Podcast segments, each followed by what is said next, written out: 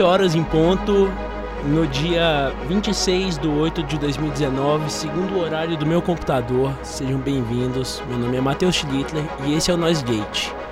É o programa de estreia que eu tô fazendo hoje. Eu tô. Me desculpe um pouquinho pela ansiedade ou alguma coisa assim, mas é a primeira experiência que eu tô tendo. Logo, logo eu acho que eu solto. Depois da primeira música a gente solta. Só me apresentar rapidinho. Meu nome é Matheus. Eu eu sou estudante de cinema do, da PUC do Coração Eucarístico e trabalho aqui na PUC do São Gabriel, aqui na rádio, fazendo uns trabalhos para o pessoal. Aqui faz, faço a Salitre Rádio desde o semestre passado e agora eu estou nessa empreitada de ao vivo. No momento eu estou tendo uns probleminhas técnicos aqui. Deu certo? Beleza. Agora, vamos lá. É, a gente está com essa, com essa ideia de começar a fazer um, uma coisa como se fosse uma espécie de análise de álbum. Todos, toda semana, algum álbum que eu gosto muito. Hoje a gente vai começar a empreitada com justamente um dos meus álbuns preferidos, que é justamente o queridíssimo Spider-Land dos Lynch. E eu acho que para ter assim um início. Ah, antes também eu queria mencionar que aqui no background a gente está ouvindo um disco de ambient noise que eu gosto muito, que chama The Rave Death 1972 do Team Hacker. Mas enfim, vamos lá. O assunto de hoje é Slint, igual eu havia dito, o, o Spider-Land, um disco de 1991, produzido, é, lançado, aliás, pela Touch and Go, um, um label, uma uma gravadora muito, muito interessante, um selo muito interessante, aliás, lá dos Estados Unidos, que abraçou várias bandas independentes, nas quais eu já conversei um pouco sobre em outro, no, no meu outro programa aqui, que chama Salitre Rádio, eu acho que eu já mencionei, desculpem o nervosismo. então, ele foi lançado em, 1970, em 1991, desculpem o erro, e ele é um disco um pouco peculiar, ainda mais por tratar dessa banda é, que tem esse histórico meio estranho, meio obscuro, porque na verdade a gente não sabe muitas, muitas informações sobre eles, a gente sabe um pouco sobre cada um dos integrantes, assim, principalmente o David Parro, que vai ser um cara que vai tocar aqui no Brasil daqui a algum tempo. Mas eles lançaram dois discos chamados Twiz de 1989 e Spider-Land de 91. O Spider-Land é um dos meus discos preferidos, eu tenho ele em vinil. Inclusive, ouvir ele em vinil é uma experiência completamente diferente e eu tô tentando pensar aqui em alguma forma de preparar vocês para o que vocês vão ouvir, porque na verdade ele é um disco muito único, ele é um disco absurdamente especial, um disco paquidérmico, podemos dizer assim. A gente vai entender por quê, porque ele consegue ser muito pesado, só que ao mesmo tempo muito lento. É um disco muito peculiar, porque ele introduz várias coisas, a gente vai discorrendo ao longo, ao longo do programa, mas ele introduz várias coisas que foram extremamente usadas, principalmente no, no mérito de música independente, de coisas mais ou menos nessa pegada, porque eles introduziram, sobretudo, eu acho, pelo menos na minha opinião, foi uma banda que introduziu um spoken word que a gente ouve muito em músicas atuais, que a gente vê, por exemplo, de La Dispute e de outras tantas coisas dentro do, do emo e do post-hardcore que a gente tem hoje. Só que a gente vai ver que esse disco em si não é muito bem post-hardcore. Uh, segundo, segundo o Google, segundo a própria Wikipedia, ele é classificado como noise rock, post-hardcore e post-rock também. Eles foram uma, eles fizeram um crescendo que a gente vai entender um pouquinho melhor. Mas eu também queria falar um pouco sobre o que que eles foram, o que que a banda foi, como que a banda surgiu. E eu vou falar rapidinho, eles são de, um, de uma cidadezinha chamada Louisville, da, do estado do Kentucky, que era uma banda, era uma cidade com um fato muito peculiar, tinha uma cena muito muito importante e muito forte dentro dentro dela mesma e era uma cidade assim com pouquíssimas pessoas, sendo que digamos que 90% dos, dos jovens eram do rolê do punk rock, essas coisas, muito influenciados pelo Black Flag e muito influenciados sobre muitas coisas. E tinha essa banda chamada Squirrel Bait, que assim, os membros eles não deviam ter mais de 16 anos. E era uma banda muito barulhenta, muito pesada, e daí acabou que a banda se desfez e o Brad e o Britt, que são o vocalista e o baterista, eles são melhores amigos de infância e eles acabaram resolvendo juntar com o David Parro, que é um guitarrista mais velho do que eles, e acabar fazendo um negócio mais experimental. Não tem muito além disso para dizer. Vamos ouvir aqui a primeira faixa, Breadcrumb Trail, que a gente vai entrando um pouco mais dentro da narrativa desse disco, para a gente saber como que é a pegada deles e o que, que eles têm para dizer na música deles, fechou? Já já eu volto, gente.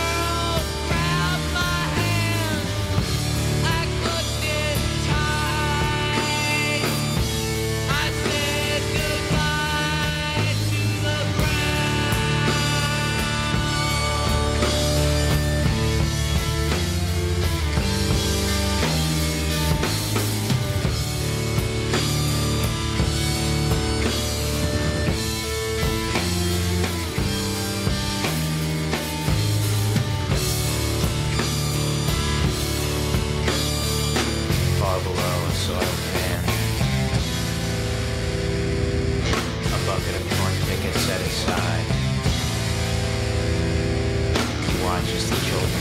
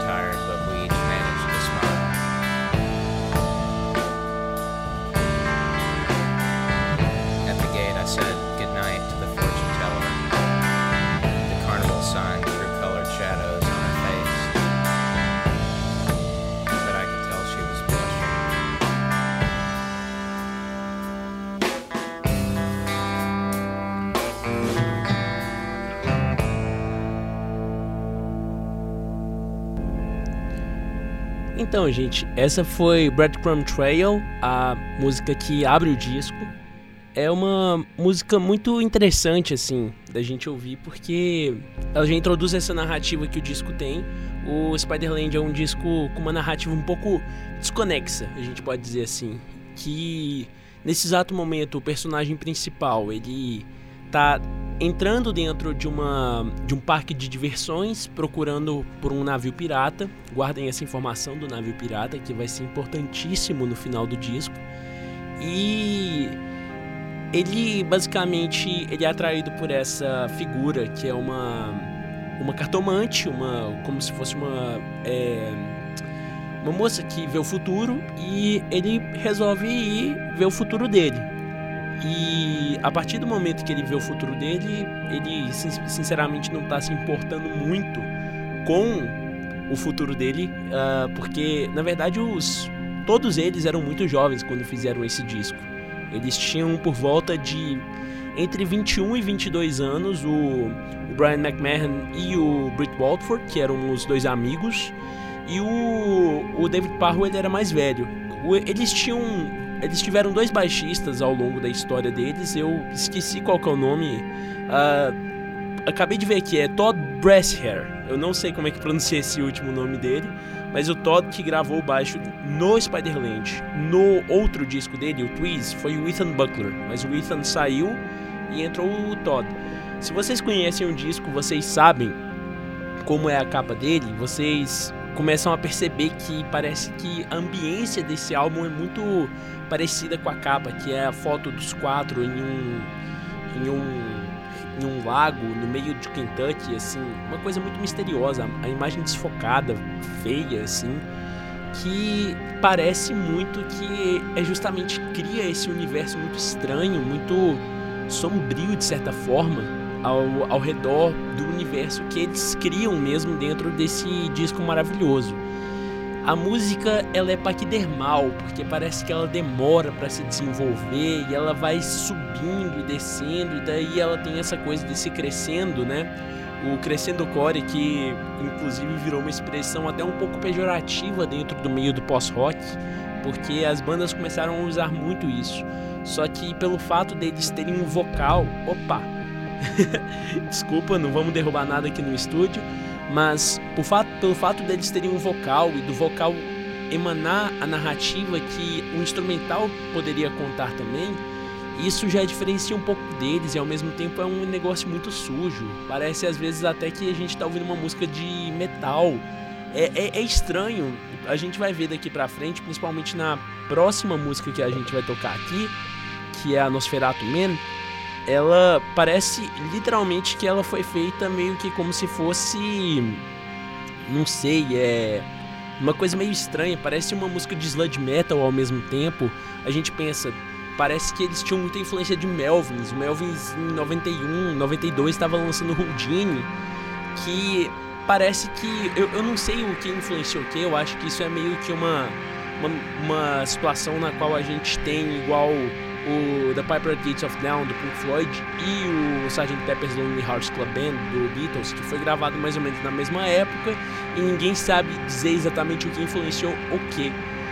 No caso, o Slint acabou, mas ao mesmo tempo é muito estranho porque o Slint não tem, ele tem essa coisa muito áspera na música deles e essa coisa de contar essa história e tem um conceito também atrás dessa história, é muito único. O, o, o Spider-Land inteiro, ele é sobre crescimento, principalmente porque a gente vê que o, o Brit o, Brad, e o, o Brit e o Brad, e, o Brian, aliás, os dois eram, eles estavam mais ou menos na faixa dos 20 e 21 anos, que é impressionante para a gente pensar na qualidade técnica e na qualidade musical deles. A gente vai falar muito da qualidade musical deles já já, mas assim, é, é justamente essa coisa do crescimento.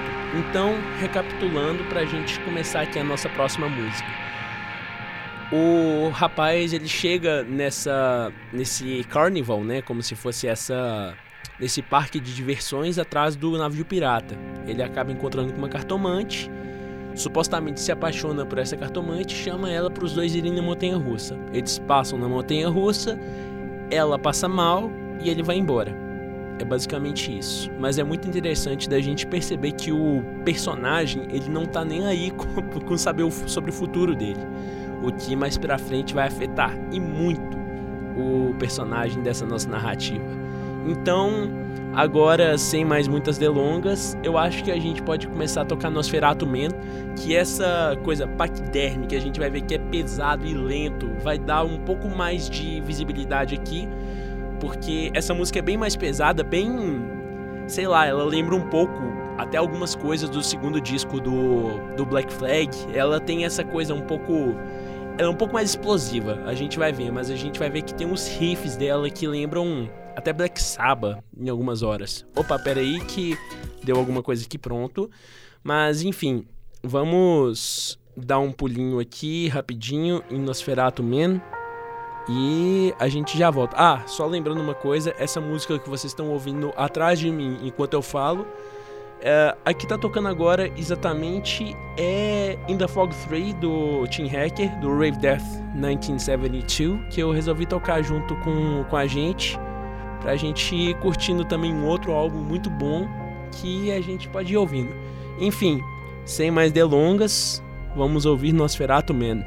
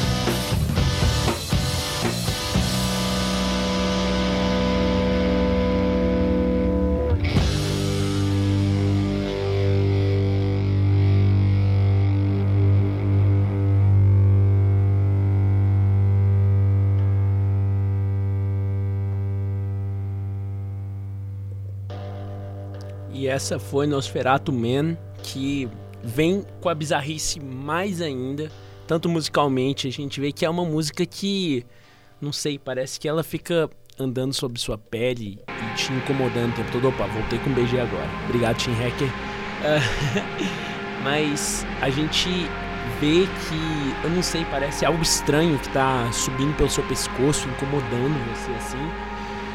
E justamente falando em pescoço, a, o tema da música é justamente vampiros. Ninguém dá, assim, na verdade não dá para entender muito, muito bem se a gente for analisar assim, tipo, como que é uma música que fala sobre uma montanha russa, a moça passa mal, o cara não tá nem aí pra ela, vira depois uma música sobre vampiros que inclusive tem muita ênfase sexual na, na própria letra, assim, porque a gente vê que o cara fala no, prime no primeiro verso: Eu moro em um castelo, eu sou um príncipe. Num, num, durante os dias eu tento satisfazer a minha princesa, a minha rainha, aliás.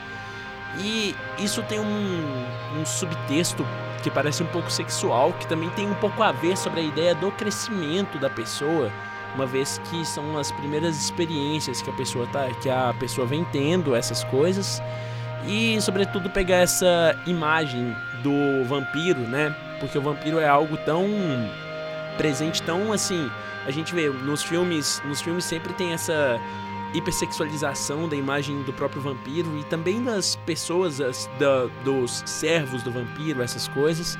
Só que ao mesmo tempo é muito interessante que quem está contando a história é justamente o Nosferatu, só que o Nosferatu ele está submetido a uma mulher. Isso a gente volta, a gente vai voltar de novo na última música, que fala um pouco sobre insegurança. A gente vê que o tema da música, das músicas dele são constantemente de insegurança e a gente começa a ver como que, na verdade, sonoramente falando, é uma bagunça. É literalmente uma bagunça essas essas músicas porque elas trazem tantos elementos diferentes e tantas tantos detalhes diferentes assim nelas mesmas que parece que a cada vez que a gente ouve, a cada forma diferente que a gente ouve, porque a gente está ouvindo na rádio aqui. Se você pegar para ouvir na sua casa depois esse disco com um fone de ouvido, vai ser uma coisa completamente diferente. Se você pegar o vinil, é uma outra história. Então, são muitos elementos que parecem que vão crescendo ao ponto de que você vai ouvindo um disco novo a cada a cada ouvida que vocês dão. E Nosferatu Man é uma música que destona assim do resto do disco porque a gente vê que ela é mais agressiva, mais rápida, por mais que ela seja paquidérmica, né? Porque ela ainda tem esse esse peso, mas a gente vai ver principalmente em Donna Man, que é a próxima música, que a coisa é um paquidérmico mais lento mesmo. Eu adoro essa palavra paquidérmico para definir alguns tipos de música, porque é literalmente é o peso de um elefante com talvez até a velocidade mesmo de um elefante indo para frente, alguma coisa assim, porque nossa, que que aventura que é ouvir esse disco. É sempre uma aventura, é sempre muito bom estar revisitando esse esse disco, inclusive no meu primeiro ao vivo é uma é um desafio muito grande porque é um disco muito difícil e muito inovador assim para época. Gente, a gente pensa, isso aqui é de 91, de 1991, assim, a gente acaba tentando descobrir até hoje sobre um, um pouco sobre esse disco. É, porque ele é novo, ele é extremamente novo não tem muito o que dizer assim além disso. Mas eu acho que agora já tá na hora da gente ouvir a música Don a Man, que é uma música. É, provavelmente aqui vai ser justamente o momento no qual ou vai te agarrar ou vai te afastar do disco. Assim, se você estiver ouvindo ele, né, em sequência e tal, é o momento que ou você começa, ou você entra de vez na viagem do disco, ou você simplesmente abandona.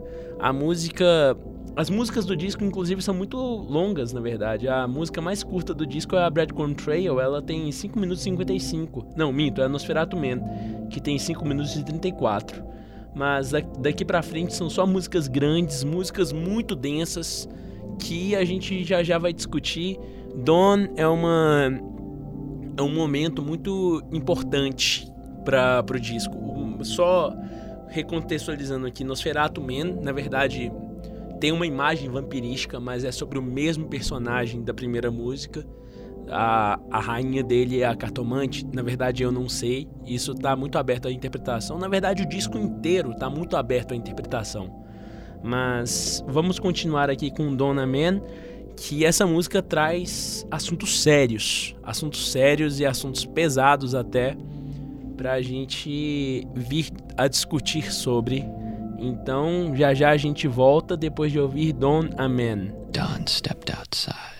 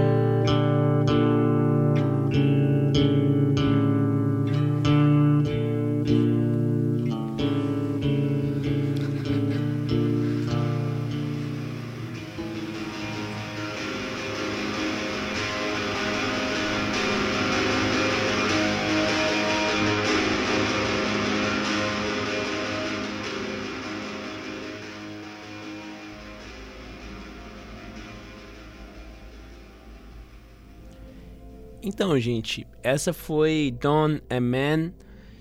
É uma música muito densa, vamos combinar. É provavelmente a música mais lenta do disco e eu acho que agora é importante a gente falar um pouquinho sobre a história do disco para contextualização, sobretudo dessa música, porque eu acho que essa música ela é muito importante para a gente entender como que o disco foi feito, até por conta do tema no qual ela traz.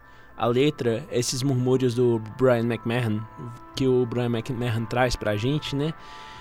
Mas o Slint acabou no processo de criação, no processo de composição, de gravação do disco, aliás. Eles lançaram o disco, a banda já não existia mais.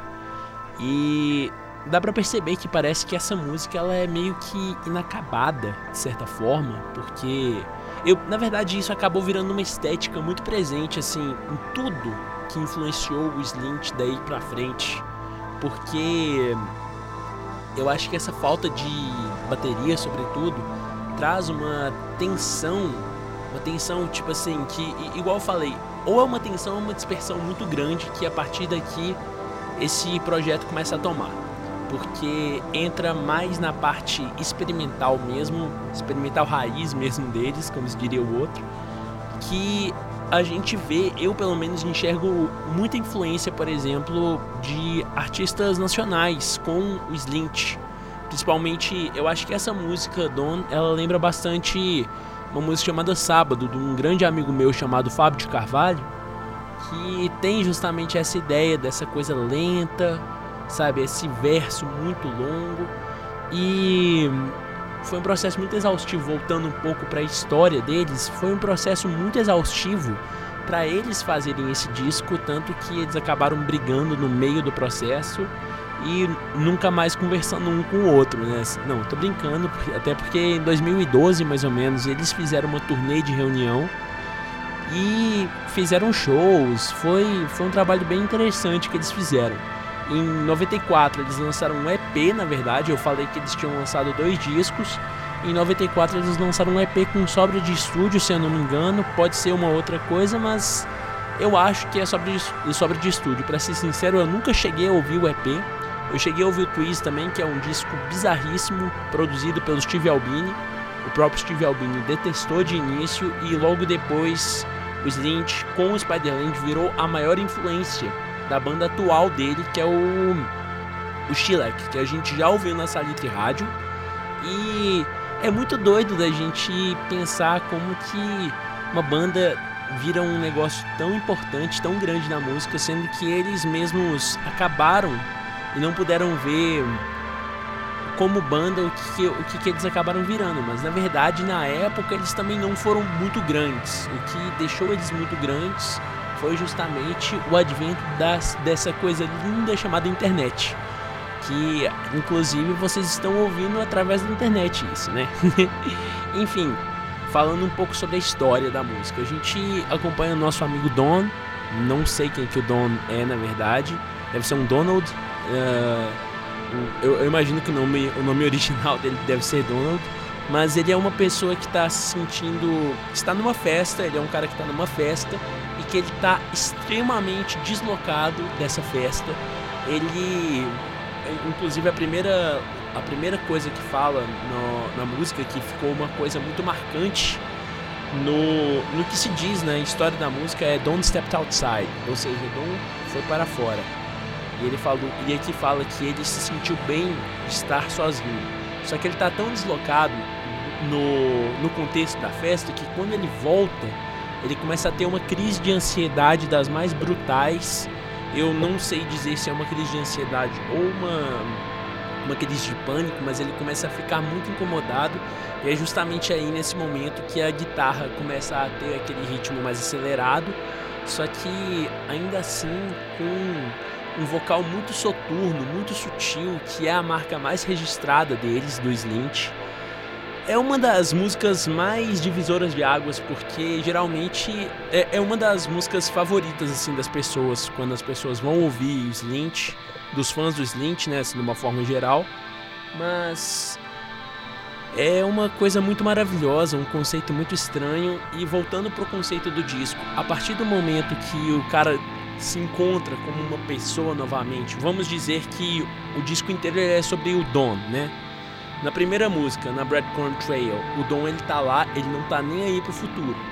Daí ele acaba encontrando alguma pessoa na qual ele pode, né, contar e tal, só que ele acaba sendo muito submetido a essa pessoa, que é o que a gente ouve em Nosferatu Man.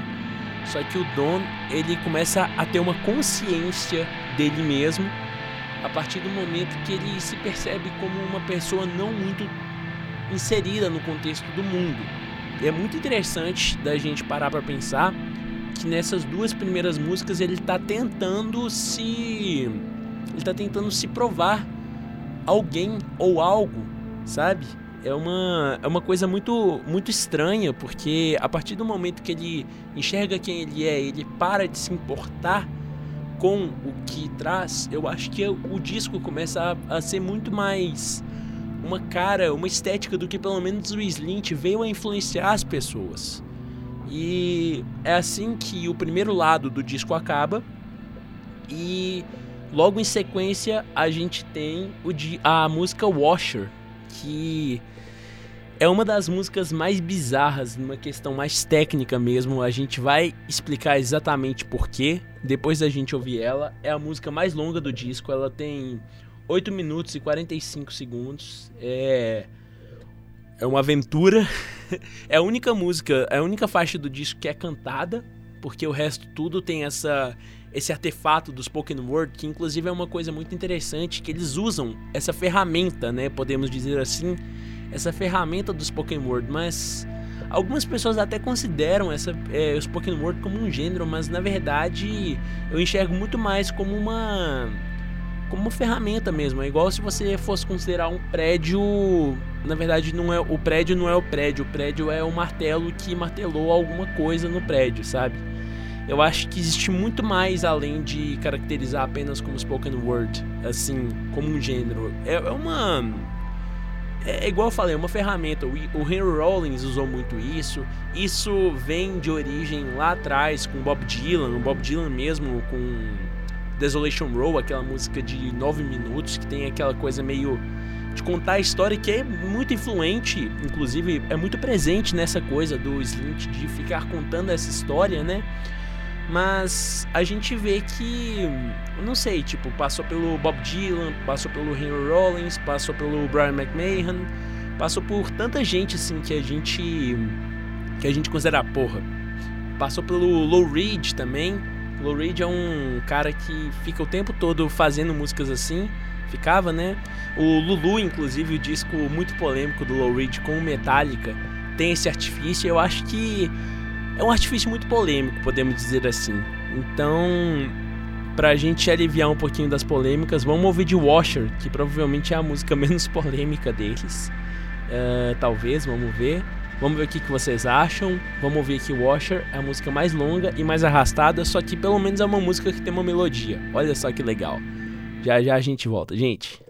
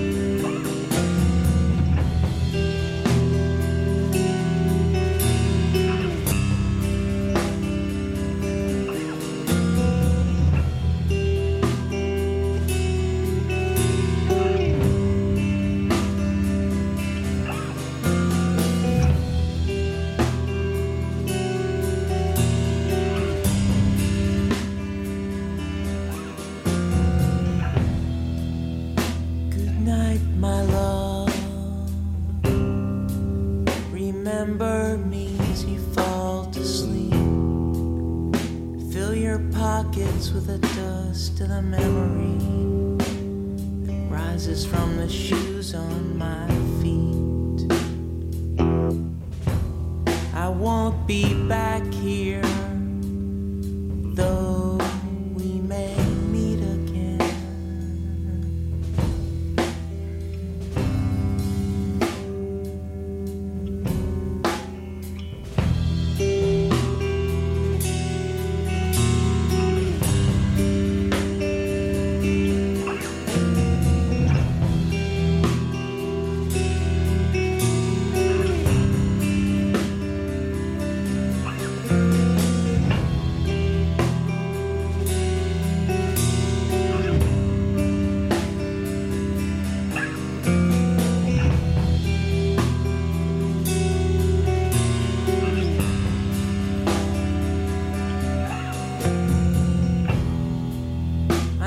it's dark outside.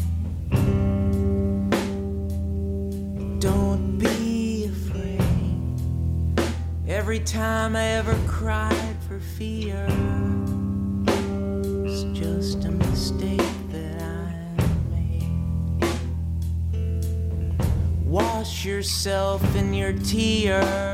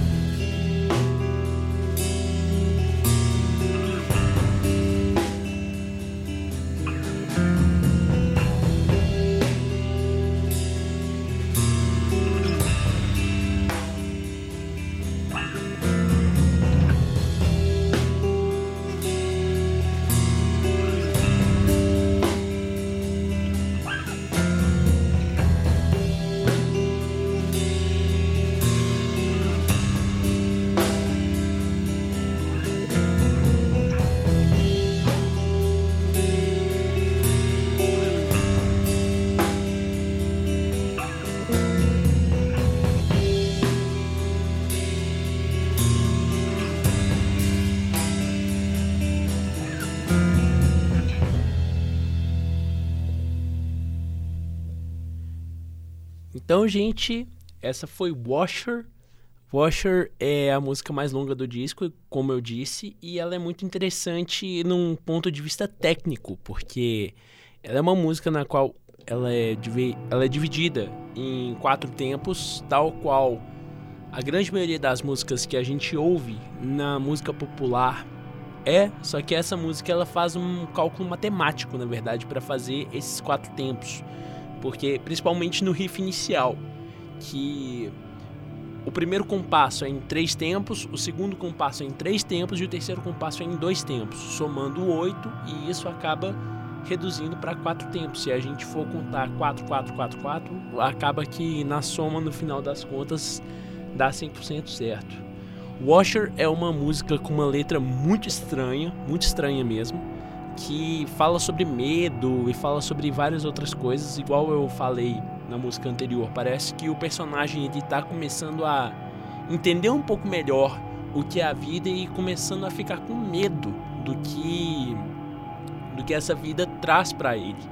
Só que, pelo menos na minha interpretação, sempre quando eu ouço essa música, não sei se é por conta do som dela ou se é por conta de alguns trechos aqui, dá uma sensação meio que como se fosse um stalker. Indo correndo atrás de alguma pessoa e tal, dá uma sensação meio estranha assim quando eu ouço essa música, mas ao mesmo tempo pode ser algo pouco triste, porque parece que a pessoa tá despedindo para sempre dessa outra pessoa, mas eu sempre tive uma sensação como se o, a pessoa na qual tá ouvindo essa música tá dentro de um porão, assim, presa, sei lá, como se fosse meio que uma espécie de síndrome de Estocolmo. Mas isso é uma interpretação muito pessoal que eu tenho dessa música. Só que essa música começa a trazer pela primeira vez imagens muito religiosas. Fala para você construir a sua igreja na força de sua fé. Isso é uma frase que fala né, dentro, dentro dessa loucura. E fala muito sobre você combater os seus medos, essas coisas. Só que ainda assim parece que o cara tá fazendo meio que um faço o que eu digo, não faço o que eu faço, porque ele tem muito medo e é muito agonizante isso. Eu acho, eu acho essa uma das músicas mais, acho que perde só para Good Morning Captain, que é a última música. A gente vai conversar bastante sobre essa música. É, é muito agonizante, muito agonizante mesmo. Mas eu espero que vocês tenham gostado. É uma é uma música muito. É, é a maior música do disco, né? Ela tem quase 9 minutos de duração. Mas ainda assim ela conta uma história, ela tem um pouco mais de estrutura do que as outras, assim, entre aspas.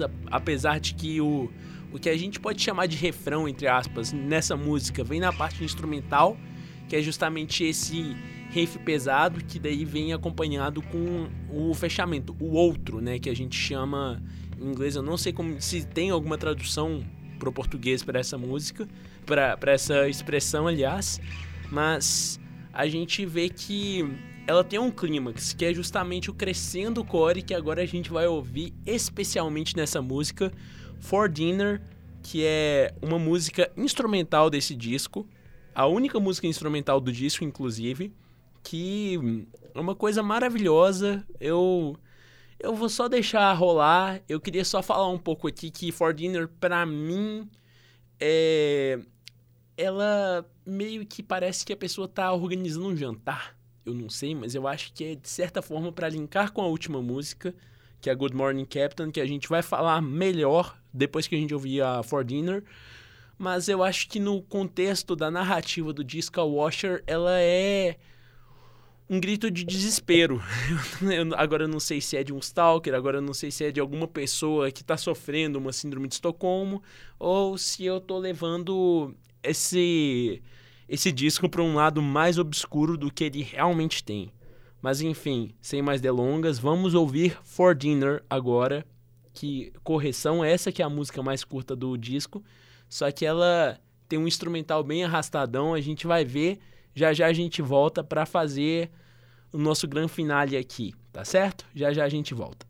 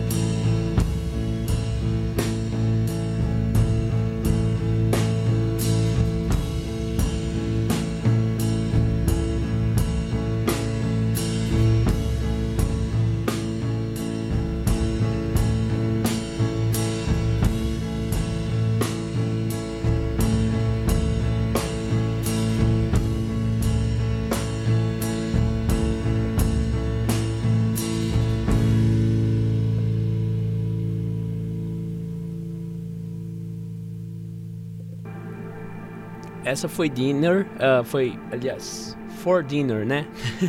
essa foi For Dinner, a música mais fácil da gente analisar liricamente, porque na verdade ela não tem letras. E eu acho que ela na verdade serve como uma transição para o grande ápice da história, que é a Good Morning Captain. Mas eu acho que For Dinner ela é meio que uma uma chegada à vida adulta finalmente do nosso querido amigo Don. Uh, porque justamente parece que ele está fazendo jantar e esse fato dele já ser apto a cozinhar talvez possa, possa ser dentro da narrativa, dentro do contexto social da narrativa. Eu não consigo entender porquê, mas essa chegada dele à vida adulta. E é uma música muito arrastada, muito lenta, que tem influência. A gente vê a origem do punk rock deles, né? Por mais que seja estranho falar, mas eu acho que essa é a música mais punk rock, porque é muita repetição, muita repetição, essa coisa de você ter, eu acho que uma sequência de três ou quatro acordes, alguma coisa assim, e ficar nessa repetição e tal. Só que o que muda mesmo é basicamente a velocidade, essa levada da bateria que é uma origem brutal no jazz, uma origem assim muito clara no jazz. E é uma coisa muito linda, eu acho que é uma música muito relaxante que alivia um pouco a nossa cabeça dessa bizarrice que Washer é e prepara o território para Good Morning Captain, que é justamente a última música que a gente vai ter aqui. Eu também coloquei uma outra música aqui no final, eu vou explicar direitinho depois o que, que é essa última música. Mas eu acho que For Dinner, na verdade, é justamente essa transição. É é o crescimento, digamos assim, porque em Good Morning Captain a gente vai voltar para o início do disco, que eu vou eu vou explicar com mais detalhes para vocês o que que é o, o que que eu interpreto pelo menos com Good Morning Captain, mas eu acho que é justamente esse processo de crescimento, finalmente de amadurecimento, mas que vai ter uma consequência muito forte com o início, que é justamente com o que aconteceu logo no início que a gente vai discorrer rapidinho eu tô tentando preparar vocês para a intensidade que essa última música toma, porque é uma coisa muito doida, muito doida mesmo. É, eu vou me abster de qualquer informação sobre o que aconteceu depois, porque eu, quer dizer, eu vou me abster agora, depois que a gente ouvir a música, eu conto para vocês o que aconteceu na gravação dessa música, segundo o que a lenda diz. Então, Daqui a 7 minutos e 38 segundos a gente conversa de novo e a gente vai ouvir uma a música provavelmente a música mais difícil do, a música mais icônica deles e a música mais intensa do disco deles. Vamos falar rapidinho, eu só quero que vocês percebam uma coisa. Parece que tem dois baixos tocando, mas na verdade é alguma coisa muito bizarra que o baixista, que eu esqueci o nome desse baixista novamente, porque ah, o Todd Brasher, Todd, Todd Brasher, sei lá como é que fala, mas é uma técnica muito doida que ele fez, parece que tem dois baixos tocando, é alguma coisa de gravação, não sei, é, é bizarro. Dá pra ver que não é pedal porque tem um delayzinho de alguns centésimos de segundo para uma coisa para outra mas que dá uma sensação muito de náusea. A gente vê que parece. Eu, eu vou só falar, sintam-se em um barco, literalmente em um barco desses navio pirata mesmo, que a gente vê em Piratas do Caribe da vida pra frente, tá bom? Então, uma boa aventura para vocês com Good Morning Captain.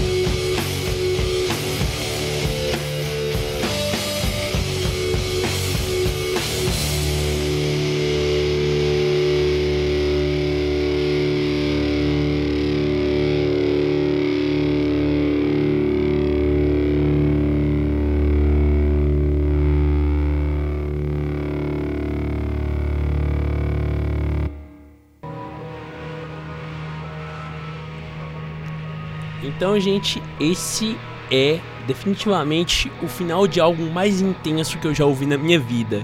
É. Assim, infelizmente, com as tecnologias que a gente tem hoje em dia, a gente não consegue perceber a sutileza das camadas que essa música tem quando a gente ouve no vinil é uma outra história. Mas esse grito do Brian de I Miss You no final é tão poderoso, mas tão poderoso no final da no, no final do disco que é impressionante. Às vezes eu tô até cochilando, viajando, né? Principalmente essa segunda parte, a partir de Washer, a gente vê que o disco ele fica muito mais viajado, muito mais assim. Ele fica muito mais introspectivo, por mais impressionante que seja a introspecção, principalmente de Don, mas parece que o disco ele fica um pouco mais, como que eu posso falar, um pouco mais abstrato, talvez. E tem esse final absurdo do cara gritando eu sinto sua falta, eu sinto sua falta, que foi gravado com tanta intensidade que reza a lenda, na verdade não reza a lenda, isso tem registros mesmo, de que o Brian logo depois que ele saiu da gravação dessa música ele foi direto pro hospital, porque ele passou mal. Aí reza a lenda que ele vomitou, alguma coisa assim, do quão intenso isso foi. É. é muito, é muito bizarro, tipo assim, até quem pega quem tá ouvindo desprevenido, muitas pessoas assustam com esse grito que ele dá. Mas é uma coisa, é, é uma maravilha assim imprescindível, na verdade, de quando a gente para para analisar o que que essa música conta, qual é a história que essa música conta, porque vocês lembram, gente, lá do início, quando o cara não tava nem aí para saber do futuro dele? Pois é, ele tá mais velho, ele virou, ironicamente, ele virou um capitão, ele virou um marinheiro, né? Ele foi para pro mar e ele deixou o filho dele, quando o filho dele era muito novo. E justamente por ele não estar nem aí com o futuro, lá no início, e ele não saber qual rumo que ele está tomando no final, é, ele é, acontece um fato que não tem muito a ver com essa questão de decisões, mas o navio dele naufraga, ele volta para casa em um dia de chuva e quando ele finalmente se encontra com o filho dele, o filho dele não reconhece mais ele. Mas eu tenho uma teoria da conspiração meio doida sobre esse disco, que na verdade o filho dele e eles são a mesma pessoa, assim, tipo, dentro da cabeça dele, porque na verdade ele é tão negligente com, com o que ele quer e também ele tem tanto medo, na verdade, de crescer, que quando ele finalmente cresce, na verdade ele fica perdido ele fica perdido tanto que ele não sabe mais quem é ele, quem ele era, quem ele deixou de ser e vira essa confusão tão grande que a única coisa que ele consegue fazer é esse grito de desespero, de que ele sente falta, I miss né? Tipo, eu sinto sua falta, mas ele sente falta de quem? Não dá para entender muito, muito bem porque a gente tem tantos personagens, né? A gente tem a cartomante, a gente tem o Nosferato e a rainha do Nosferato, a gente tem o próprio Don. Em Washer, a gente tem essas duas pessoas que estão nessa relação que parece algo meio creepy. For Dinner, o silêncio total, que é justamente o crescimento, que é justamente essa parte que a gente fica meio que tentando tomar uma direção. E Good Morning Captain tem esses dois personagens que são o capitão e o filho dele. É tudo muito abstrato. É uma obra de arte abstrata demais. É um disco sem precedentes, porque a gente vê que tem muito elemento do punk rock, tem muito elemento de várias coisas. Peraí, deixa eu só fazer uma coisinha aqui na mesa de som, gente, rapidinho. Pronto, voltei. Tem muito elemento de jazz, se a gente vê a seção rítmica do disco, tem muito de jazz, tem até um pouco de surf music, porque a gente vê que o, o surf music tinha esses temas meio obscuros, tem inclusive um projeto maravilhoso chamado True Cult Surf Music, se eu não me engano, alguma coisa assim, que eles pegam e fazem versão de surf music, de músicas de clássicos do black metal, de Behemoth e do Mayhem e de outras tantas bandas que, né, Burzum e tal. E a gente vê que na verdade o surf music na origem, assim, no estilo da música tem algo de muito obscuro nele. Parece que o Slint traz de uma forma peculiarzíssima, lindíssima nesse disco. É um disco cheio de mistérios, assim. Se vocês veem a capa do disco, parece que vocês conseguem sentir. É um disco, inclusive, que a gente sente muito, assim, fisicamente, o que, o, o que cada personagem está passando, ou como que cada personagem está chegando a esse ponto. E talvez todos os personagens sejam uma pessoa só.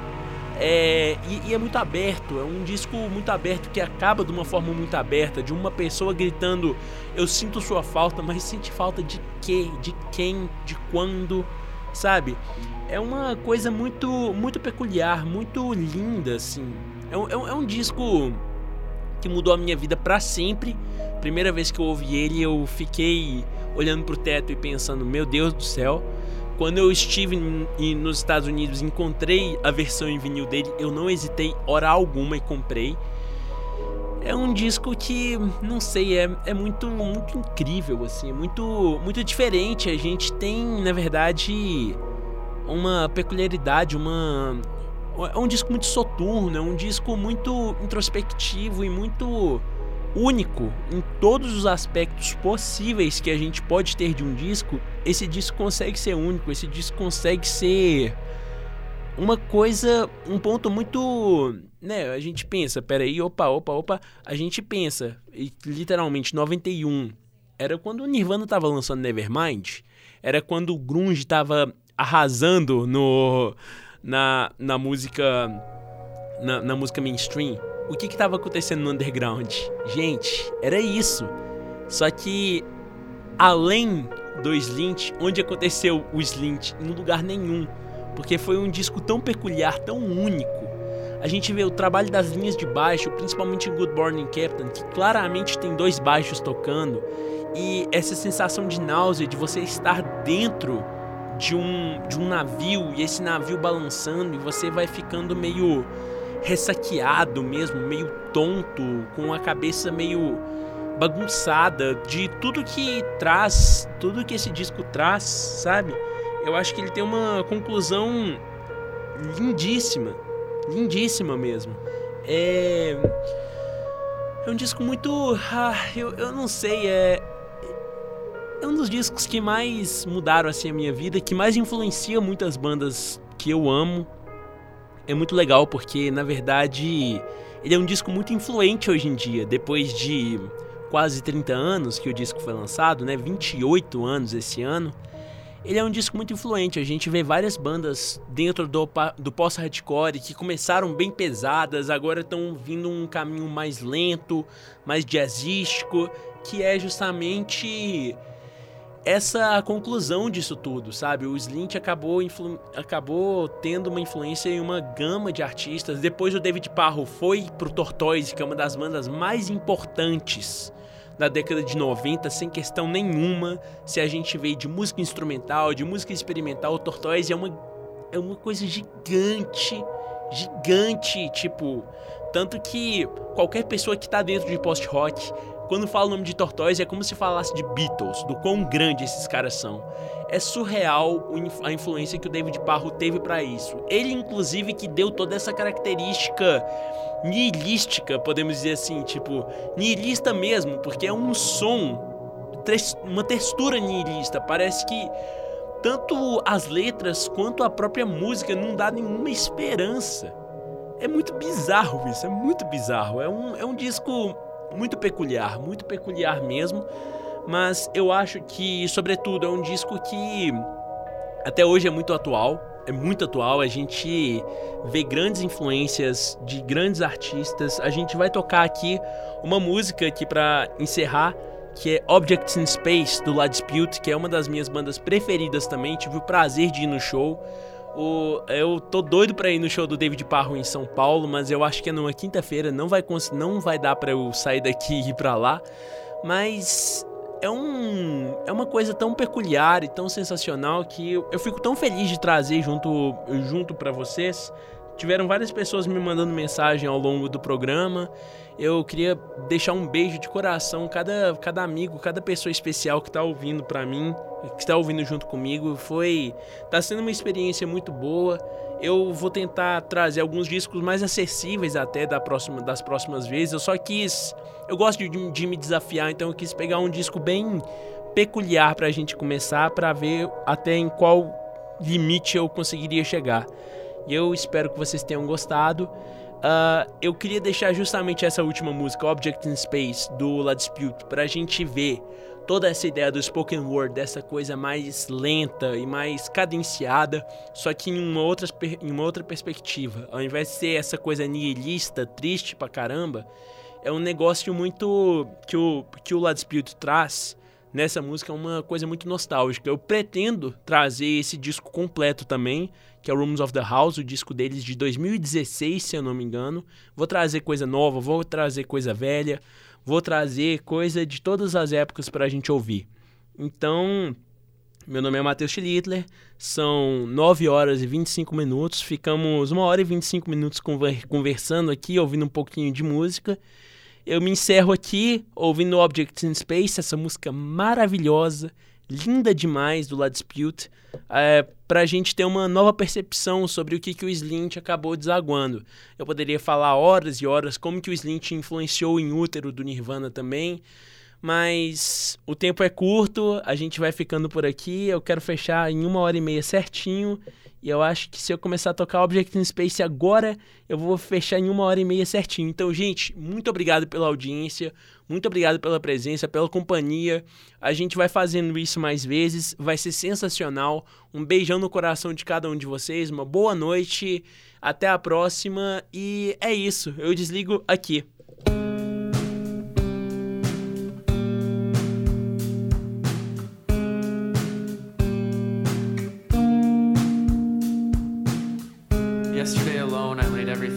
Carpet, books, kitchen things, objects with specific purpose or none. Arrange them sideways in a grid on the floor there, unmoored out of context, and then considered it. First the whole picture, and then everything individually, humming along at the deadest pace imaginable.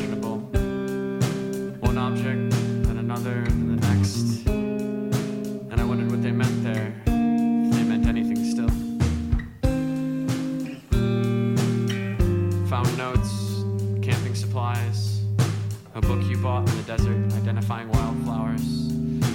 Pictures from vacations, from parties. Kitschy gifts we bought from rest stops on that road trip out west. Objects. Everything itself, and then memory. All of it laid out there from the dining room, the living room, the hallway, and the basement, and the kitchen. From that room we called the office, the bathroom. Everything laid out there on the floor, on the carpet.